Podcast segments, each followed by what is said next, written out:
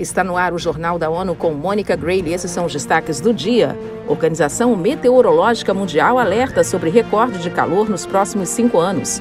ONU marca Dia Mundial das Telecomunicações e da Sociedade da Informação.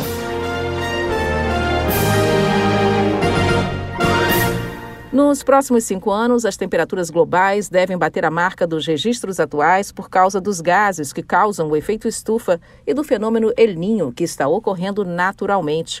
O alerta é da Organização Meteorológica Mundial, OMM.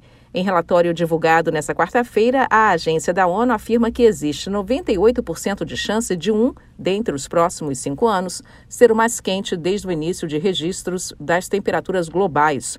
O secretário-geral da OMM, Peter Talas, diz que o relatório não significa que a humanidade vai estar permanentemente excedendo a marca de 1,5 graus Celsius especificada no Acordo de Paris sobre mudança climática, mas sim um alarme de que esse limite vai ser rompido com maior frequência no futuro.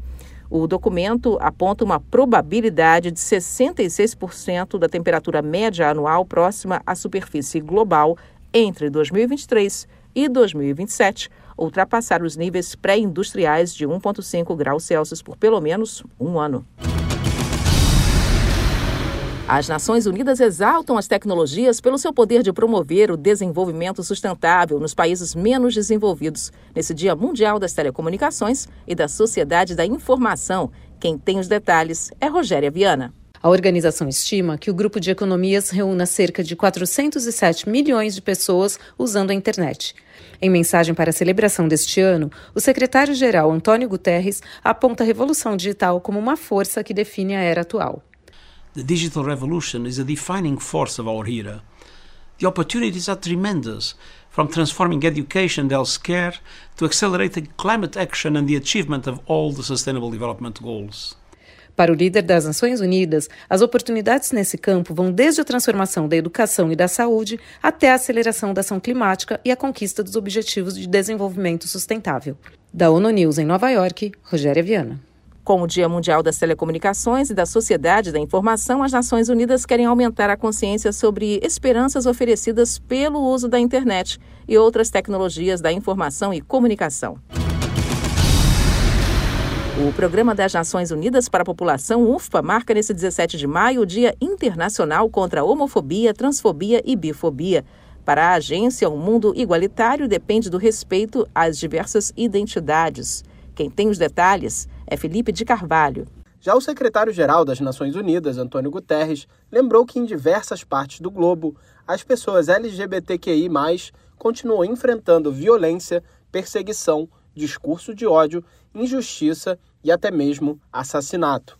Ele ressaltou que leis retrógradas seguem criminalizando essas pessoas ao redor do mundo, punindo-as simplesmente por serem quem são.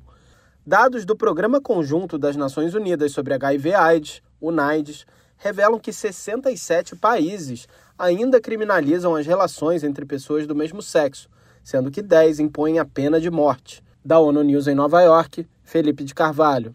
Reconhecendo a descriminalização como um elemento crítico na resposta ao HIV, os países assumiram um compromisso de que até 2025, menos de 10% das nações teriam ambientes legais e políticos punitivos que afetam a resposta ao HIV.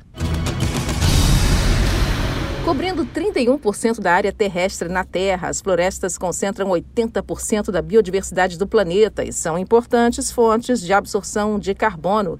Garo Batmanian, diretor-geral do Serviço Florestal do Brasil, uma entidade que pertence ao Ministério do Meio Ambiente, falou à ONU News sobre os benefícios da floresta em pé. A gente tem que pensar que a floresta não é só carbono, porque se a gente só pensar na floresta e carbono, nós vamos ser tentados a fazer uma plantação de uma espécie que cresce muito rápido, acumula muito carbono, mas ela não atende à biodiversidade, ela não tem nada a ver com os povos indígenas, não tem, traz nenhum benefício para as comunidades locais, às vezes até afeta a quantidade de água que a gente tem, vai exaurir o solo.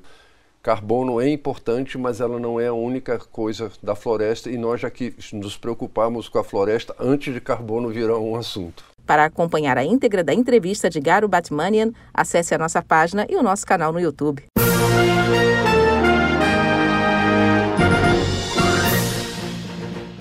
Este foi o Jornal da ONU. Mais informações na nossa página news.un.org/pt e nas nossas redes sociais. Siga a gente no Twitter, arroba ONU News.